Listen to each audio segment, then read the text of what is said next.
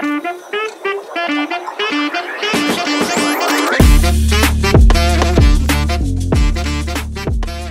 del programa 111. No voy a decir por qué, no es el, lo que es, porque Daniel me interrumpe y después está ahí molestando con frases. Pero tengo que decir que es cabalístico, porque justo cuando estamos grabando el 111, estamos grabando el 1111 también.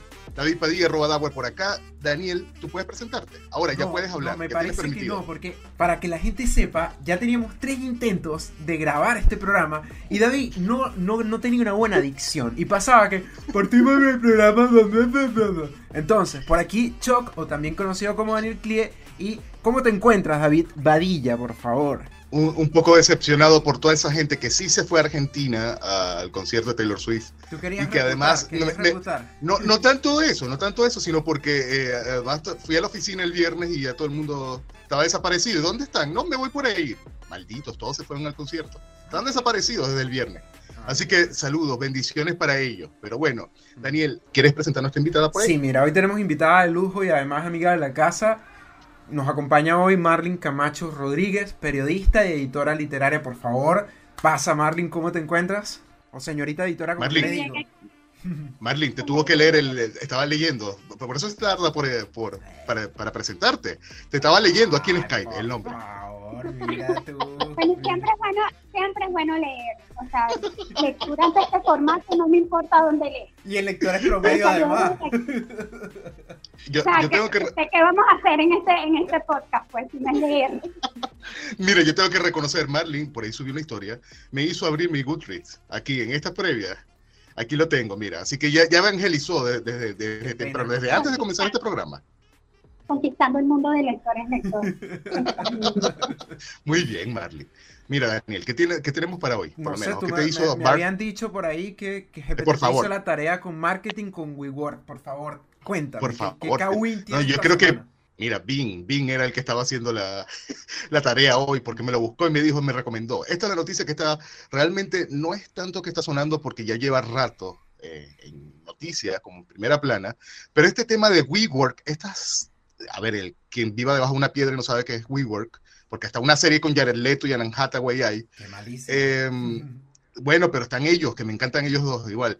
Eh, eh, WeWork finalmente se declaró en quiebra y sé que todavía es como una noticia en desarrollo, por lo menos al momento que lo estamos comentando, porque justamente el, el Adam, algo, nunca recuerdo el apellido, ¿qué pasa Daniel? ¿Qué pasa contigo? Estoy haciendo el, el gesto de levantar la mano hasta que te exasperes. Mira, sí, ya está ya, bien. te, te interrumpo un momento y, y- sabes que esta semana dieron el lineup del Lollapalooza para Chile, también para el Estéreo. Pero ya va, ya va, ya va. ¿Cómo cambias el tema? Si estamos hablando Porque de voy a hablar ¿por de Jared Leto, es importante. Mira, con Jared Ya, ya, Leto está pasó bien. esta semana que él se subió al en- Empire State, si no me equivoco, para promocionar el disco nuevo. El disco nuevo es horrible, a mí me encanta 30 Seconds to Mars, pero el disco nuevo no es muy bueno. El punto es que él se subió a la cúspide del Empire State para promocionar el disco. Y que voy a esto, los comentarios eran magníficos. Los comentarios decían que él realmente no estaba subiendo al Empire State, sino su ego. ya, prosigue.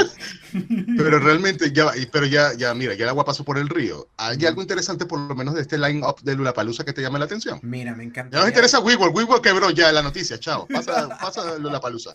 Me encantaría ir a escuchar a Sam Smith, Blink 182, eh, 30 Seconds to Mars y un par de bandas pequeñas, pero está demasiado caro. Aquí en Chile es sumamente caro y de hecho el festival está mejor en Colombia. To- Estos festivales eh, comparten eh, line-up y lo mejor de Colombia es que tiene un, un line-up más emo y tiene a Paramore. Tiene a Paramore. ¿Por qué Paramore no pasó de nuevo? Debe ser por la cercanía, A porque ti este ni año fue el mismo gusta. Paramore, ¿por qué lo comentas? Pero de todas maneras, mira, si hubiese estado en el Lollapalooza, ahí me da un tripeo. Realmente yo sí vería a Paramore en algo como Lollapalooza. Pero estaba viendo que este, este line-up tiene incluso a los Pericos, a los Mesoneros, no sé, a estas Pero- bandas, todas así como, como alternativas pequeñas. Pero yo iría por The Offspring, para Sí, yo empezar te iba por a allí. Lo preguntar, tenía a mí me parece que el line-up está muy contemporáneo con tu época, David. Yo lo vi, yo dije, wow. Ay, por favor. esto es Porque yo soy un niñito, soy un niñito, tú eres viejito, David. Tú, tú sí, es como No, tu época. es que- Cállate la boca, Daniela. No, Marlin, eh, es que casualmente todas las bandas que van son de la época de David, son como de los 90, Limp Bizkit, no, no tanto Imagine Dragons como nuestra época Señor, no, no sería de los 90, The Offspring está desde, desde mucho antes, incluso. Pero, eh, Adelante. ¿Qué, ¿qué pasa, Marlene? ¿Qué, qué tienes, O Marlene? sea, estaba viendo el line-up de, de Chile y sí, o sea, va Blind, Blink, White 82, va Fake, este es el novio de Karol G, ¿no? Eh, Lindisky. Eh, me llamó la atención cuando David mencionó a los pericos, o sea, un poquito mayor. Está por allí, pero claro, los pericos. Y era- era un- en Lula Palusa, los pericos. Es como raro, es como que, como que amigo, es Dewey en la, la foto. Dewey está fuera de la familia. Malcolm, así. Esa no es tu familia. Esa no es tu familia, salte de ahí. Pero bueno, a mí, yo feliz de verlo, realmente. Pero ahí habría que ver ahora. Bueno, esta es como la estrategia. Ahora hay que ver cuál es el día de cada uno. Hay que jugar a Tetris allí. A ver cómo coincide y a ver de qué manera voy a endeudarme con la tarjeta. Fate no es headliner para que esté al mismo nivel que los otros. Pero bueno. Nada que ver. Es como meter a Tini con el EP, eh, el Pi, el año pasado, antepasado, pasado, me parece. Mm. Es una cosa loca. En fin, hablamos ya de Lulapalooza. ¿Tienes algún otro tema por allí pendiente, Daniel? Mira, ¿qué vimos, qué leímos y qué jugamos esta semana? Por mi lado, vi por accidente de Marvels, qué cosa tan horrible y mala. Me duele porque a mí me gusta mucho Kamala Khan, pero de hecho ratifica que ya todo este tema de los, de los superhéroes ya murió. Eh, no pierdan su tiempo, de verdad, ni siquiera la, la escena post créditos vale la pena. Por allí, Yo quería, yo quería ir a quería ir a, a verla en el cine, o sea, ya no puedo ir a verla por tu sugerencia. no, espera que esté en los caminos verdes. O sea, ya, ya, ya no me vas a invitar. No me vas a invitar a verla entonces. No, para nada. Si eres, si, si es pajo, Daniel. Entonces, no le invitas tampoco a ver Simón. Pero mira, en todo caso, ya va, pero en todo caso, tú llegaste a ver Invasión Secreta, que era, fue la otra serie de este Me año. aburrió muchísimo, la abandoné. Pero la viste, la terminaste al menos. Vi el primer capítulo. Se y ya. conecta de alguna manera con todo lo que viene, con Se toda esta conecta, película. pero ya o estamos muy viejos o ya esto no funciona. Ya mi, mi viejo burro Pues mira, era. Pues creo que podría verla en algún momento, pero necesito estar un poco ebrio. Entonces, Mm. ¿Qué ¿tú crees? esta Así, así pasaría. Sí, solo ebrio Bueno, pasaría. Mira, finalmente vi Loki. Loki, el final es una puta maravilla. Pero me parece injusto que para llegar a ese final, que realmente es una puta maravilla, insisto, hayamos pasado por una mierda de serie por que es inconstante.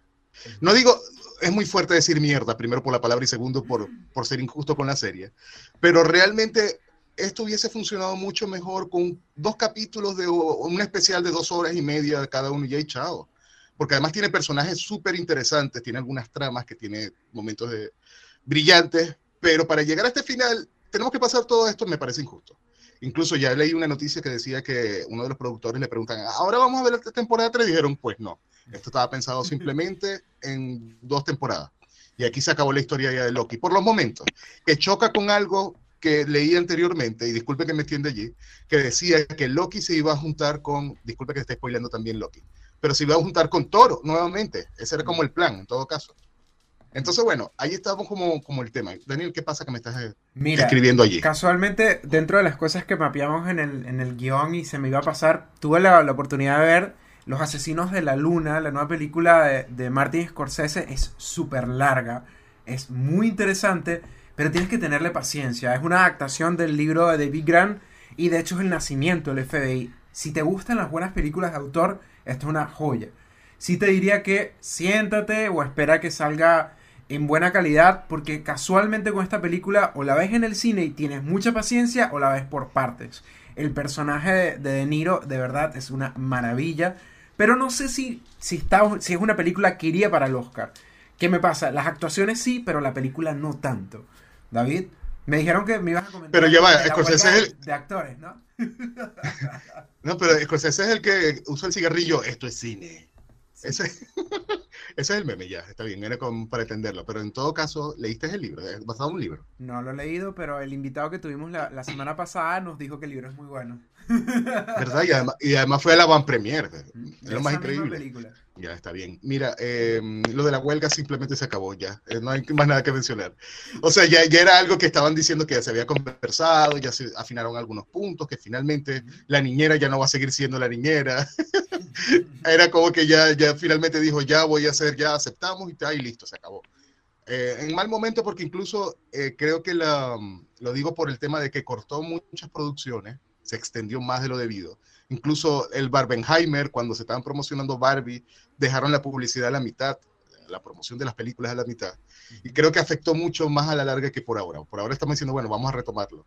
Pero algunos calendarios incluso ya los han extendido. Me parece que estudios como lo que era la Fox, que ahora es Disney, también cambiaron muchos calendarios, muchas cosas, y aquí vamos a ver producciones tipo final de 2024, comienzo de 2025, como mínimo. Mira, Badilla, pero antes, antes, de que se te pase, casualmente ese meme se va a hacer realidad y van a hacer una película de Barbenheimer, no sé si lo habías leído por ahí. Sí, pero ya, ya supéralo ya tiene, tiene cara de que, que, igualito ya debe haber un Barbenheimer en película porno, no por, por allí. Mira, pero y, estamos usando el nombre. visto leído, por favor, David, que, mal Pero ya va, tú quieras. Marlin, tú, tú tienes, mira, aquí vamos, a, generalmente hablamos de películas o series, pero si tú tienes algún libro, véngase. Algo que hayas leído esta semana al menos, que te guste, que diga, diría, bueno, ¿sabes qué? Cállense que voy a hablar yo. Yo debo presentar mis excusas porque realmente estoy viendo muy pocas series eh, yo a Netflix lo dejé porque pasaba tres horas decidiendo si iba a ver, no veía nada. Y estoy reviendo, no sé, estoy reviendo es de Vampire y Las Pequeñas Mentirosas porque alguien mencionó algo en estos días sobre ellos. Y estoy leyendo eh, Cómo ser un líder de Daniel Goleman, que lo leo lunes, miércoles y viernes en las noches cuando me hago un tratamiento este, y tengo que pasar media hora sentada leyendo. Y en las mañanas estoy leyendo uno de suspenso, de thriller psicológico, que ahorita no recuerdo cómo se llama, porque es un libro que tenía como, que lo comencé hace como 20 años, ¿no? y buscando en estos días de leerlo, ya empecé. Pero ya, y bueno, de podcast, hace rato escuché uno en el episodio de ustedes, es cierto, y este, ah, escuché y vi, así vi algo, que Alex Tienda estuvo casualmente en Panamá, casualmente cuando se presentaron los inconvenientes, y entonces vi algo sobre la protesta de pero fue súper casual que Alex Tienda llegó y habían protestas, ¿cómo? Eso nunca se, perdón, eso nunca suele suceder en, en los viajes, o sea, porque uno siempre investiga a dónde va, pues, Sí, pero Abrió no la cámara de su celular y había protestas en la calle del frente. no, él iba a llegar, él llegó, ¿sabes? Que él llegó y, la, y dijo, hola, estoy en Panamá. Y la gente preocupadísima por él, ¿vale? Porque había llegado a Panamá y había conflicto.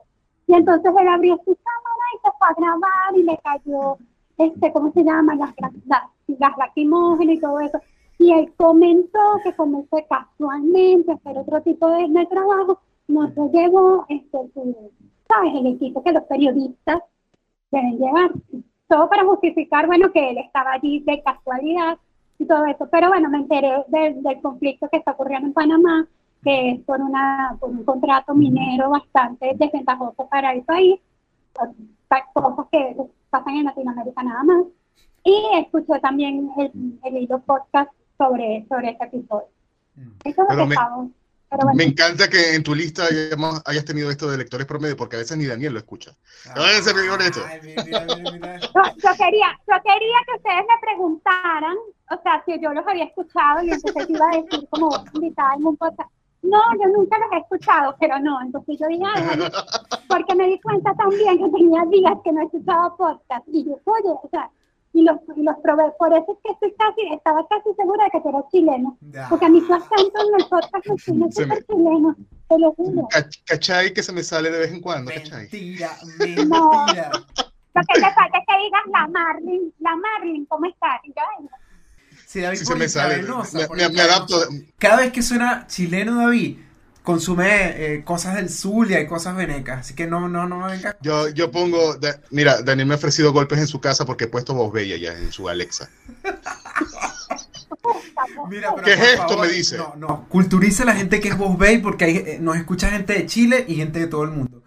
Perdón, voz bella es una, es algo muy hiperlocal, perdón, de allá, de la región de, del Zulia, con exportación, con calidad de exportación. Este es un producto, es la boy band venezolana de los... es como Time el equivalente pero del, del sur. Sí, el equivalente de Backstreet Boys. ¿Te acuerdas de A.5? Vengo a desbloquearles un recuerdo. ¿Se acuerdan de A.5? Claro. Bueno, ahí está también. Es como de esos productos de, eh, pre, preestablecidos. Pone, bueno, todos los que tienen el gimnasio que sepan decir do, re, mi, fa, sol, sido, venga, y vamos a cantar juntos. O sea, yo digo Victor, yo digo Victor, Ross y BTS para sonar joven. Ay, por favor, por favor, Daniel. Yo soy jovencito, mira. Tú que todas las bandas de Luna Palusa suenen como tú de viejo. Muérete, Daniel. Por favor. Mira, antes de que pasemos a, entrevistar a Marlin, quería hablar un poquito de una polémica que hubo hace, eh, hace unos días o hace unas semanas ya con un influencer que vino a Chile. Este influencer casualmente, no recuerdo el nombre, Marlin, si puedes ayudarme con el nombre por ahí. ¿Cómo se llamaba el influencer? Oscar Alejandro. Ya, este influencer llega a Chile y él realiza un tour o, expone cómo es Chile. Él llega a Providencia y muestra con la cámara, oye, así es Chile, así es Baquedano, así es cuando salgo. Y casualmente, cuando él va pasando, lo golpea una señora y le dice, ay, ¿tú qué haces aquí? Esto no es... E, y lo increpa. De hecho, lo cuestiona y casi que directamente le dice Beneco. Entonces, la cuestión es muy montada. David, por favor. No, no, no, que lo dice directamente, ah, algo de Beneco, y él le dice, pero disculpa, y es la cámara toda la iluminación, disculpa, y la, y la, señora allí, yo no sé realmente, alguien que te diga eso, honestamente, acá en Chile, que uno se lo toca en el asesor y demás, eh, nadie te va a decir algo así, te va, se va a quedar ahí, además permitiéndote, permitiendo que te graben, o sea, que graben directamente. Ahí hay algo bueno, también puede ser, vamos a darle el derecho de duda, seré el abogado del diablo y diré, oye, es verdad, eso puede ocurrir no puede ser. Y además voy a comentar, voy a pegarme allí para los comentarios para ser popular y todo lo demás. Porque además incluso salió un noticiero. Están abriendo noticieros completos con esta imagen, con este video y todo demás. Que, onda, yo sí rescataría, él trajo la, la, conversación, el tema de la discriminación que existe en Chile, y sí existe, pero la discriminación es más tácita o es más silenciosa, es más digital, y también, por ejemplo, a ambos nos ha pasado discriminación. A mí me pasó en una boda, a David le pasó en un supermercado pero no es algo pero, tan constante. Pero ya va, Daniel, ¿cómo, ¿cómo, no va? Mira, voy a poner de ejemplo y lo traigo nuevamente y lo sé porque tú incluso hiciste una conversación sobre eso, con el tema de eh, el juego de Venezuela-Chile de fútbol. Sí. Esa cantidad y además eh, lo ponen como de estas estupideces. Perdóname si alguien lo ha utilizado, de que me escuchan, pero estupideces como, es marraqueta contra arepa, ¿quién va a ganar? Ah. Una cosa así como que ya. Y además estamos hablando de una compañía grande como WOM, perdonen si alguien escucha de Boom y trabaja allí, pero su estrategia de marketing también la aplica. Y es algo así como, los comentarios son peores allí. Eh, eh, no sé, es una cosa de que ya lo toman como juego, pero es broma si, eh, si quieres, no es broma. Es como el Messi dice. es, demasiado existente en la conversación. Mm. En fin, en fin, eso era Marlene. ¿Tú querías comentar algo? Disculpa. Sí, yo, yo creo que más importante, o sea, hablar de la xenofobia y, o sea, y todos hemos pasado por eso en algún momento. Yo afortunadamente, eh, mi acento costeño, caraqueño, pasa aquí como costeño mejor. Y no, no he tenido tantas dificultades. Pero yo me pregunto qué impacto tiene a nivel positivo el exponer una situación como esta. Y él de hecho lo preguntó, por eso es a mí casualmente me parece que es muy show de su parte, de parte de Oscar Alejandro, porque él lo pregunta en redes, él hace un comentario de que acaba de sufrir un incidente de xenofobia y que si, si, debe, si vale la pena publicarlo. Y entonces ahí crea como que ya la polémica, ya la gente va a estar conectada con eso y van a ver el video ya de eso cuando a ti te dicen que en este video tú vas a ver un caso de xenofobia, o sea, como, como con qué mentalidad vas tú. Entonces, varias personas le comentaron, y yo particularmente sé que no me iba a leer, pero sí le comenté, o sea, piensen en el impacto que esto puede tener, sobre todo para las personas que se quedan allá. O sea, porque si viene a una persona a armar un show por un caso, y vamos a partir del hecho de que sea cierto, ciertamente esta señora hizo ese comentario, y mira lo que están haciendo estas personas y se va a crear una polémica, ¿cómo se la ponen a ustedes que se quedan allá? Porque Oscar Alejandro va de paz, porque él vive en los Estados Unidos.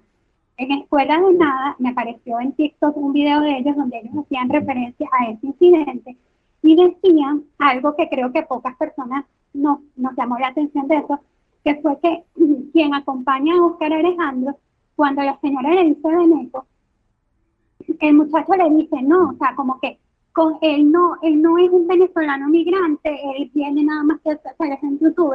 Entonces dan la sensación como de decir, con él no te metas, con él no es un veneco porque él no es un migrante. Que tu comentario aplica para el migrante, pero no para el YouTube. Pues como que no le digas Beneco a Lorenzo Mendoza porque Lorenzo Mendoza crea fuentes de empleo en Colombia, en Chile, en tal, pero sí dile Beneco al que, al que fue a trabajar.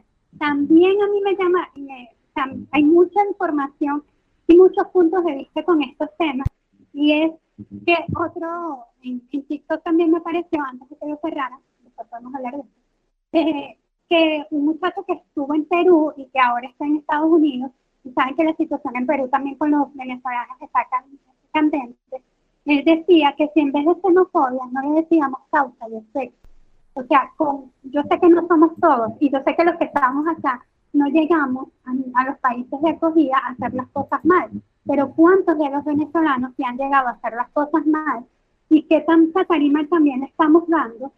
Que eso lo decía Led Valera, ¿qué tanta tarima le estamos dando al venezolano que lo está haciendo mal y no al venezolano que lo está haciendo bien?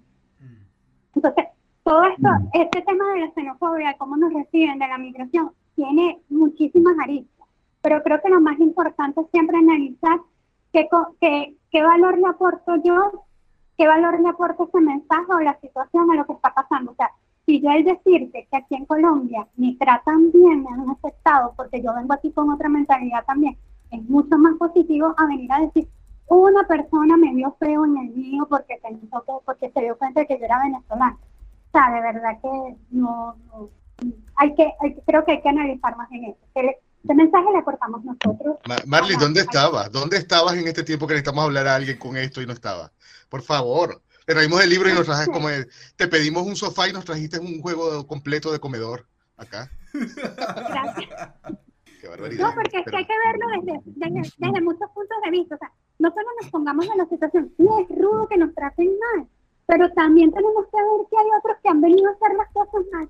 Y yo más que, yo eh, estuve en unos foros de, migración, o sea, aquí en Cali, que era una feria internacional del libro, y hubo como tres eventos donde, donde trataron el tema de la, de la migración venezolana. Y yo llegué a la conclusión de que más que xenofobia o aparofobia es un prejuicio. A nadie le gusta lo extraño. Y si parte de eso extraño vino con malas intenciones, oye, o sea, ¿cómo voy a saber yo si el que está frente a mí viene con buenas o malas intenciones? Tengo que esperar que las muestre. Perdóname, pero mira, mira, Marlene, aquí tengo que ponerte un punto, algo muy puntual, que es el tema de los Juegos Panamericanos en Santiago. Y justamente hay un, que es un clavadista, me parece. Él es algo de natación, que es de Canadá, Canadá. Y creo que incluso fue medallista. Lo cierto es que él se volvió viral por el tema de que grababa videos en el metro, en todas partes, en TikTok, y la, fue una, un amor, una sensación, porque además el, el tipo está, es como rubio, bonito y todo lo demás, pero creo que es como qué tipo de impacto puede tener él versus cuáles temáticas está abordando. De repente él, él decía, o al menos que lo, lo, que más le pude comentar, que lo dijo la prensa, era como los atardeceres acá son hermosos, eh, no sé, hablaba cosas buenas y no era como, mira esta señora que me grabó y me dice, míralo, míralo. Era como otra temática distinta en todo caso. Mira que está usando el mismo poder de influencia en las redes sociales. Mira cómo, mira esa edición que estás usando, David, vale. Es por el, es por el café, yo creo que es el un café. Curso, ¿Un curso de locución o has trabajado en radio o fueron los 100 programas anteriores? No sé, son, vamos con el 111, el programa 111. Pido no un deseo para que se manifieste, David, por favor. Sí, además. Es cabalístico. Disculpa, que, eh, Marlin, que te interrumpimos, pero Marlin, ya queremos hablar de, tu trabajo, de tu trabajo, Marlin. Estamos peleando. Te traemos para hablar del libro. Por favor, David. Además, me hiciste, mira, eh, porque me hiciste abrir mi Goodreads aquí en, el, en la previa. ¿Cuánto, yo quiero el, el, dato. ¿Cuánto tienes de, me dijiste que lo tenías de, desafío? ¿Cuánto tienes por lo menos de libro? ¿Cuánto tienes que procesar para poder hacer tu trabajo diario? ¿Cuánto tengo que procesar para hacer mi trabajo diario? Bueno, yo ahorita me yo ahorita me dedico a traducir y a editar en español series de romance de autoras independientes americanas que autopublican. Pues, por ejemplo, de 8 a 5 de la tarde, yo vivo en un mundo lleno de berserkers, que son unos guerreros eh, físicos, que tienen que ver algo, o sea, hasta vikingos casi que tuve que ver para entender de qué se trata esta serie. Y este, mi trabajo es básicamente llevar al español a un español neutro que no es difícil, que es difícil de alcanzar, eh, y que le guste a todos los lectores, gracias a las amiguitas de España que viven criticando mis, mis, traducciones porque no dicen, tío, joder, pero es que no, berserker no están en Zaragoza. Ah, voy a hacer la colada, hacer la colada, carajo. Voy a hacer la colada, entonces no, o sea, este, eso, eso va a llevar eh, tiempo de que el lector entienda de que los personajes eh, no pertenecen ni a Venezuela, que es de donde yo soy, no hablan chamo, ¿qué pasa? Oye, no, ni hablan como en español, eh, de España. Entonces, bueno, parte Habla como Daniel, como Daniel. Sí, porque Daniel a veces dice, tío, el tío Jeff, el tío a veces, te lo juro, tengo que hacer el paréntesis, no lo entiendo, a veces no entiendo Daniel, Daniel, tradúceme. Él a veces suena como que se estuvo en España, pero yo creo es por todo, lo, todo el trabajo que, que tuvo como, ¿sabes? Doblando sus animes y esas cosas que yo... Pero también no te pasa que hay unos niños ahorita, yo me acuerdo, este, estoy hablando hace como 10, 15 años, estaba en la universidad, tenía una amiga que tenía un hijo, y era un niño pequeño, y el niñito hablaba como español neutro mexicano, ¿sabes? Ese. Oye, y ella decía, pero ¿por qué hablas así? Por las comiquitas que ves. Exacto, un emparedado. Y yo, Mami, porque ve comiquitas en español neutro, neutro mexicano. Entonces eso. Y bueno, también tengo una marca, porque esa palabra emprendimiento no me gusta tengo una marca que se llama Editora Indie, donde quiero conquistar a los, a los escritores hispanohablantes, ofreciéndoles servicios editoriales, y también promuevo una que nos conozcamos, transformemos nuestro mundo a través de la lectura y la escritura, con las formaciones de la Academia Literaria. Y ya que te convencí de que te abrieras un perfil en Goodreads, David, te voy a invitar a que formes parte de mi colectivo Indie. Ahorita te paso el enlace, que es una comunidad súper poderosa de lectores y escritores independientes que estoy formando. Es totalmente gratis la suscripción y la permanencia. No me tienen que comprar nada ni pagarme 50 dólares por ver mi perfil de Gurri, pero eso lo negociamos después, que tenemos aquí un paquete muy emocionante con que Es el Patreon, ahí está el tengo Patreon. varias preguntas. Por ahí lo La primera sería, eh, ¿cómo ha sido el trabajo de, de buscar a estas autoras? ¿Han llegado a ti? También, ¿cómo ha sido la recepción de estas obras al salir? Cuéntanos. Han llegado, afortunadamente las autoras han llegado a mí más o menos han llegado a mí. Yo hace 10 años eh, comencé con esta idea de que yo quería eh, trabajar en el campo literario. Yo, eh, como en el 2010, 2011, no lo recuerdo exactamente, me enamoré por tercera y definitiva vez de la lectura y descubrí un mundo súper fascinante eh, que tenía que ver con la, con la literatura. O sea, yo recuerdo que yo leí sí, Crepúsculo, no me odies, Daniel. No, eh, yo, leí Crepúsculo y quise buscar. Eh, oye, gracias, Dios mío. Este, yo le reconozco sus defectos a Crepúsculo, no me malinterprete. Pero si mete la gente en la lectura, eh, hizo su trabajo. Claro, ajá, exactamente. O sea, de, de ahí mira, Marlene, Marlene, disculpa que te interrumpa ahí, pero de ahí aceptar a Divergente es un paso. Podemos aceptar la saga, la saga Divergente también. Pero está bien. ¿Cuál es el problema? entonces de ahí de un paso a aceptar 50 sombras de Grey. Es como 6 grados de separación. Pero están leyendo. pero están leyendo, están moviendo estas neuronitas de Dios. Ya. Y todo el cuento. A mí lo que me parece, o sea, a mí 50 sombras de Grey me afecta menos de lo que me afecta After. ¿Por qué? Como, me encanta cómo desvarío los temas porque 50 sombras de Grey estaba diseñada para una audiencia adulta, mientras que After estaba diseñada para una audiencia más joven. Y así After la publicó una, las publicaron editoriales y tú tienes a niñas de 13, 14, 15 años leyendo sobre una relación completamente tóxica entre unos universitarios. Entonces, creo que es más importante el efecto negativo de After en la adolescencia que el efecto eh, gris de las 50 sombras en los adultos, que era quien estaba orientada la, serie, porque Erika James... Quiero interrumpir. Se graba separación. Para aprovechar dos temas casuales que están muy buenos. El primero, hay un fenómeno aquí en Chile, todo este tema de la lectura ha sido un boom y también en Latinoamérica con autores que vienen desde Wattpad. Quiero hablar de un caso muy particular que me llama mucho la atención cuando ella vino aquí a Chile de dos autoras. Primero, Ari Godoy, Si no me equivoco, ella es venezolana. Y el segundo es... Eh, se me fue el nombre. Benavent... Eh, no. Que este boom de autoras eh, de romántico y juvenil mueve masas, mueve masas de una forma tan impresionante como por ejemplo Joana Marcus. Yo no he leído a estas autoras, pero me encanta el fenómeno y cómo la gente consume estos contenidos. Y la segunda pregunta, comentario es... Ya va, pero ya va, era una pregunta. La primera es, ¿qué opinas acerca de estos autores que vienen de Wattpad y migran al mainstream de la literatura? Y el segundo es, ¿Ya? ¿qué opinas de estos autores? Hace poco vi una polémica donde decían, mira, ¿sabes qué? Estos autores, por ejemplo, Ari Godoy o Stephen King, son autores mainstream y le quitan el espacio a los independientes. Solo, solo hay que leer independientes. Entonces la literatura comercial que, que está promovida, por ejemplo, por Penguin Random House, está mal porque es comercial. En el fondo a mí me recordó un poco a las películas de autor, al cine, a, la música independiente. No va a perder un, un, peso, un, un, rol. Marlene, te quiero escuchar. Ya, ya aprendí la... Pero ya vaya. Yo necesito hacer la aclaratoria. Disculpe a la gente Penguin. Daniel todavía quiere ser a mí me encanta influencer, embajador.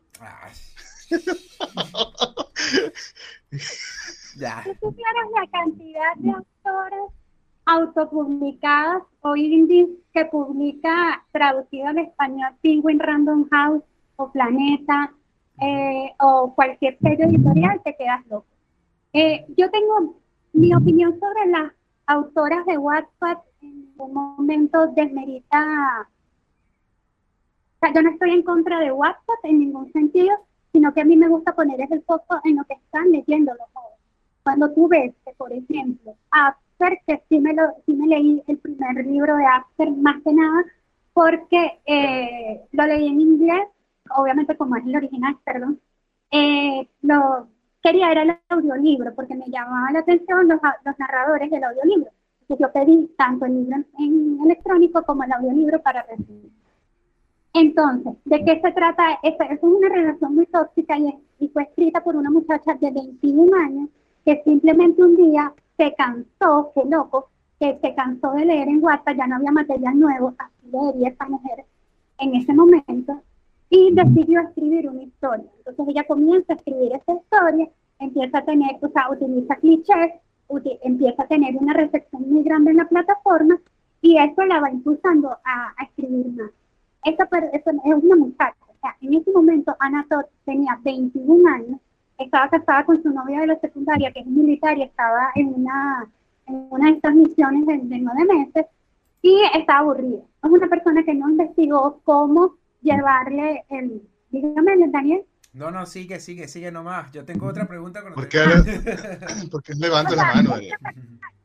Eh, o sea, es una persona que no hizo como una investigación de cómo va, cómo va a escribir escenas sexuales o cómo es importante ¿Cómo, ¿Cómo afecta esto en la psiquis? O sea, cuando tú ves que muchos muchachos que se enamoran del Harvey que, escribe Ana Todd y que esto, esto va a crear como un patrón de ellas para las relaciones es preocupante.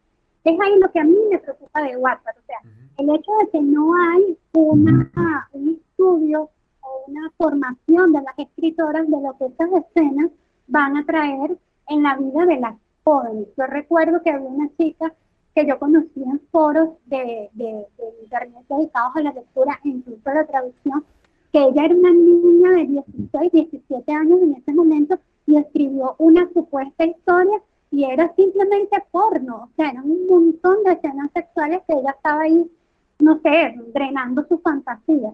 Entonces, es, es allí a donde, donde a mí me preocupa el tema de WhatsApp y donde yo por lo menos en los espacios que he tenido la oportunidad de, de hablar en entrevistas de radio en Venezuela, yo le decía a los padres, o sea, pendientes de lo que están leyendo sus hijos, porque yo como lectora jamás le recomendaría a mi hermana, por ejemplo, que tiene ahorita ya 26, jamás le recomendé leer WhatsApp. O sea, yo le tenía libros en su mano de diferentes géneros que ya yo había leído de alguna manera u otra aunque un día le puse de Colin Hover y de verdad no lo había leído, este, para que, para que ella fuera consiguiendo su propio género, pero WhatsApp jamás, por eso, porque WhatsApp es simplemente una plataforma donde cualquiera puede publicar y ese cualquiera puede tener unas musas increíbles como las que tendrán Ariana Godoy, Ale Tires y todas esas chamas que han llamado la atención de tantas personas, pero no tienen una formación en ese aspecto. Yo conozco escritoras que antes de, escribir un libro sobre BDSM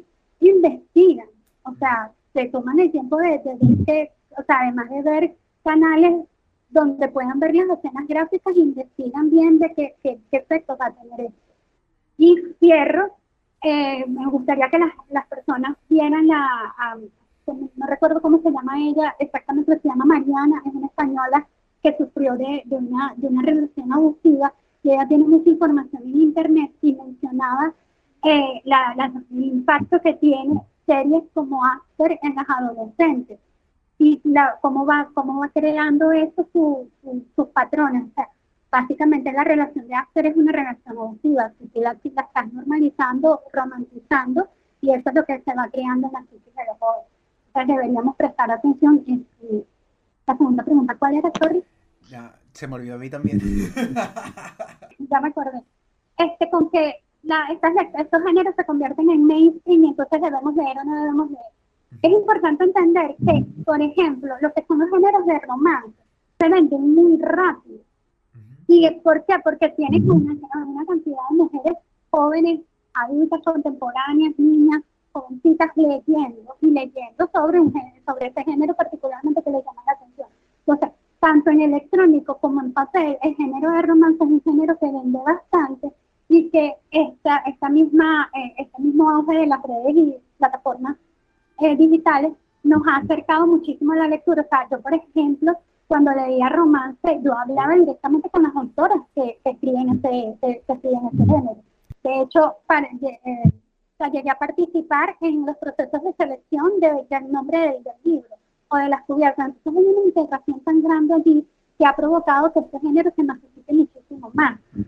Sin embargo, no es el único género que también está, está creciendo así, está creciendo también el de thriller psicológico y misterio, porque es un género que le gusta ya a las que le gusta tanto a mujeres como hombres.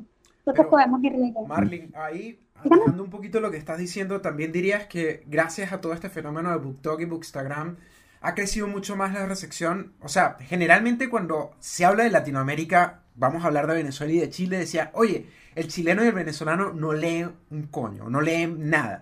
Pero en el fondo, esto es mentira. Es mentira porque tampoco lo contrastamos con datos en la mano. Y segundo, voy a traer a la colación algo que me llamó mucho la atención. Cuando Ari Godoy y Joana Marcos vinieron a Chile y también, por ejemplo, Santiago Posteguillo, se llenó, se llenó y de hecho ya es mucho más común que haya gira de autores, sobre todo autores que son bestsellers, y la gente, wow, de hecho yo cuando veo a los autores me da, de verdad me da vaina porque yo digo, pobrecitos los autores pasan dos horas firmando, firmando, firmando, pero es muy bonito o, muy, muy pro ese espacio de crear ese feedback. ¿Cómo, ¿Cómo tú crees que ha evolucionado esta percepción de vamos a hablar de un libro, vamos a compartir lo que leemos? De hecho, yo tengo un amigo que, se llama David, casualmente hace un programa conmigo y él no leía nada. Y ahora lee de vez en cuando. o sea, cómo vamos avanzando en ese sentido con el amigo David. El año que viene te aseguro que David va a escribir. Mira, ahora voy a establecer mi reto de libros en Goodreads. Ese va a ser el siguiente paso. Ah, paso, pues. Mira, quien diga que los, que, que, los venezolanos, que los latinoamericanos, que los mexicanos no leen, es porque no está viendo la data importante. Hablando de Goodreads, tú entras a Goodreads, en tu perfil, tú, te haces clic en, tu país, por ejemplo, y vas viendo quiénes son los, eh, el ranking de los más lectores o de los que han agregado más libros a sus estanterías, y tú ves lo que están leyendo. ¿Qué es lo que pasa? ¿Dónde están leyendo? Están leyendo en el celular, están leyendo en la tableta, están leyendo en la computadora, porque si te están leyendo, precisamente están leyendo WhatsApp, porque en un país, por ejemplo, como Venezuela, una, por cierto, y cómo les debe doler a los editores del State o a los agentes literarios del State no haber firmado a Ariana Godoy, porque todo el dinero que están perdiendo en esto, es ahí donde, le, donde les duele. Porque las bueno, no, te vayas más bien por las tangentes. Entonces, es, o sea, es brutal, es no leer audiencias, es decir, que no, le, que no estamos leyendo y que las generaciones, y yo siempre lo digo, la generación millennial y la generación centennial y próximamente los alfas van a leer mucho más que sus predecesores y eso lo vemos precisamente con los influenciadores literarios. sea, ves la cantidad de libros que se lee Daniel y nos muestra en su Instagram. Cómo incluso desde que él se mudó a Chile, esta lectura ha aumentado más. ¿Por qué? Porque ahora tiene editoriales, porque ahora tiene plataformas donde él puede comprar los libros como Busca Libre y le llegan a la puerta de su casa, cosas que no tenía en Venezuela. Entonces, este tema, así como el de la migración, tiene muchas aristas. Primero, es el, el rechazo de los editores publishers de no querer ver dónde están de verdad las audiencias, o sea, la cantidad de libros que vende Ariana Godoy, que la están publicando incluso en inglés. Penguin Random House, creo que, que su, su, editorial la está publicando en inglés y el libro no hace mucho. Está vendiendo muchísimo y precisamente eso es lo que le llama la atención de las editoriales, de las, de las autoras de WhatsApp, que ya ellas cautivaron una audiencia y lo demostró y vuelvo al mismo caso, Ana Todd cuando yo vi las cifras de Ana con Access, tenía un billón de lecturas y yo decía, de verdad, vale la pena que una editorial invierta plata a publicar estos libros que ya se los leyeron en internet. Pues sí, porque ahora la gente, los lectores, tienen el objeto. Quiero el libro en papel, o sea, quiero tenerlo en mi, en mi estantería. Y sí, y lo publicaron en audiolibro y también se vendió. Lo vendieron en español y en una gran cantidad de idiomas. Y esta señora se ha convertido, porque ahora ya es una señora, se ha convertido en una autora bestseller, aun cuando ella nace en una plataforma como WhatsApp donde la habían leído gratis. Lo mismo pasa con Ariana Godoy, lo mismo pasa con Alex Libres, con todas estas chicas que están publicando en esas plataformas, cautivan una audiencia lo que hacen las editoriales es publicar. Mi visión como editora literaria y como promotora de la lectura, de verdad es que la gente lea, o sea, más allá, yo recuerdo que hace como unos 10 años cuando empecé en talleres de edición y de corrección, un editor decía, yo prefiero una persona que lea 50 sombras de Grey porque de 50 sombras de Grey a 100 años de soledad hay menos pasos que de nada a 100 años de soledad. Entonces, una persona, aunque sea por 50 sombras de Grey, puede ir mutando a otros géneros literarios. Quienes comenzamos con Crepúsculo como yo, o sea, yo ahora te leo otro tipo de géneros porque voy madurando, que también me canso del género. Y por ahí también hay otro tema que me interesa en algún momento tocar. Y es hasta cuando las autoras no, yo tengo muchos temas, este, hasta cuando las necesitamos, necesitamos tres programas como mínimo, Marlene, por lo menos. o sea, yo puedo, yo puedo ser Chávez. No, no seas Chávez, nadie va a ser Chávez. no. Pues, señor. Pero hay que reconocerle que en algún momento lo único bueno que se le puede reconocer a ese señor es que en algún momento fue influencia de la lectura porque él alguna vez en alguna cadena apareció con Los Miserables y todo el mundo se quiso leer Los Miserables. No sé, es que Perdón, la, la, las venas abiertas de América Latina. Me causa tanto daño, es que mira, empieza a temblar. Las venas abiertas de América Latina con Eduardo Galeano. ¿Cómo, cómo él nada más leyó, leyó la, la, la reseña atrás, las tres palabras, él dice, en base a eso hizo un análisis sociosemiótico y el libro fue hit de ventas. Bueno, pero influenciador en algo. A mí me gusta la gente que influencia la lectura, es lo único que le reconozco. Pero a eso, o sea, lo que, lo que quiero llegar es que es muchísimo mejor leer esta clase de libros y, e ir mutando a, a, otra, a otra literatura. Marlene, ya para ir cerrando, ya como en tu trabajo, o, si ya, ya, ya, ya, ya estamos cerrando, Marlene, por favor. No podemos, aquí vamos a estar como cinco más. Cinco programas más vamos a hacer aquí, yo te comprometo, pero ya va, antes de comprometerte todo eso, quiero preguntarte con el tema. Sí, mire, ya como tu tema, como eh, este tema de, edición o de editora, ya como tu visión, además como periodista, además, Fíjate que no sea periodista, pero bueno, eh, nadie es periodista. Ahí está Daniel, está, está quejando. Pero eh, me gustaría tu visión un poco de qué crees, al menos en tu visión muy personal, qué le hace falta al mercado literario, o por lo menos que tú digas, oye, sabes que esto nunca se ha hecho, o por lo menos que, mira, le hace falta, ya basta de libros como Divergentes o de, de, After o lo que tú quieras decir, y le hace falta un poco más de esto. ¿Qué, dirías tú que tiene como ese esta, esta pregunta fue auspiciada por Busca Libre. Continúa. Ya. Yo creo que lo que le hace falta al mercado literario y especialmente al hispano es independencia nos hace falta tener un criterio independiente a la hora de elegir nuestras lecturas, a la hora de elegir los formatos de, de publicación eh, de los autores a los que queremos seguir. O sea, eh, independientemente de lo perjudicial, por así decirlo, que pueda ser after de generación para los adolescentes, eh, esta señora tiene el derecho a publicar su serie, las editoriales tienen su derecho a publicarlas porque les dan un beneficio comercial y nosotros como lectores tenemos el derecho a acceder a ese material de lectura. Algo que a mí eh, me mueve muchísimo y que si de verdad es mi sueño, es que nos, nos enfoquemos más en el contenido y en la lectura antes que el formato. O sea, a mí me parece insólito que el Kindle o los formatos de lectura electrónica tienen, no sé, ya casi 20 años y haya gente todavía aferrada a que, a que la lectura tiene que ser en papel. Eso es tu criterio como lector, eso es tu preferencia como lector y está maravilloso que tú ames el libro en papel y que tengas el dinero y las ganas de comprarte todos los libros en papel que tú quieras.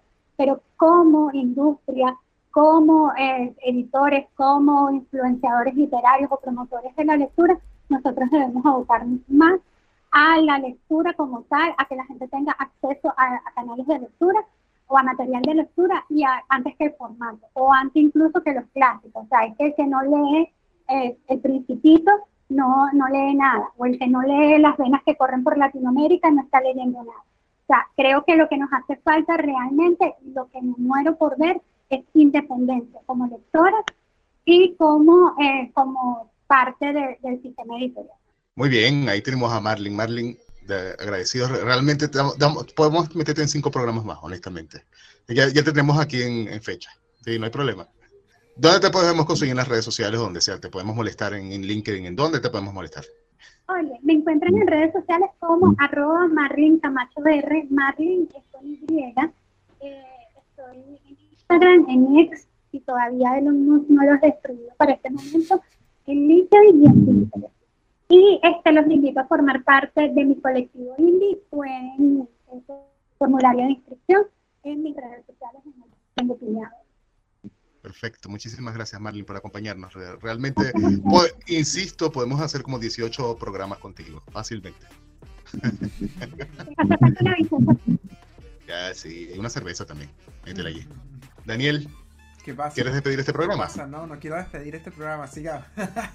este, este programa cabalístico, este programa cabalístico que lo grabamos. Lectores Promedio pueden conseguirlo en lectorespromedio.com, una página que parece como un MySpace porque no hay nada. Ustedes es, es, una landing, es una landing, no es una página. landing y solamente va a ver la calva de David y va a interpretar qué puede, qué representa Lectores Promedio.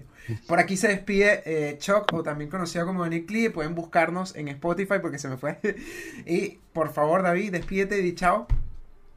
David Padilla, arroba Dawar, en las redes sociales, incluido en Goodreads. Ya voy a buscar a ver cómo poner mi usuario ahí también. Qué, qué ejemplar este señor con su dicción. Desde que le dijeron que sonaba chileno, ahora nada, no, ha dicho este programa ni fritura, ni molleja. Es, yo trabajo en Copec y soy un tipo... Cállate, Daniel. Soy, yo soy un niñito, yo veo en Ben 10. La palusta como para ti. Cállate ya, chao, Bueno, chao, nos vemos.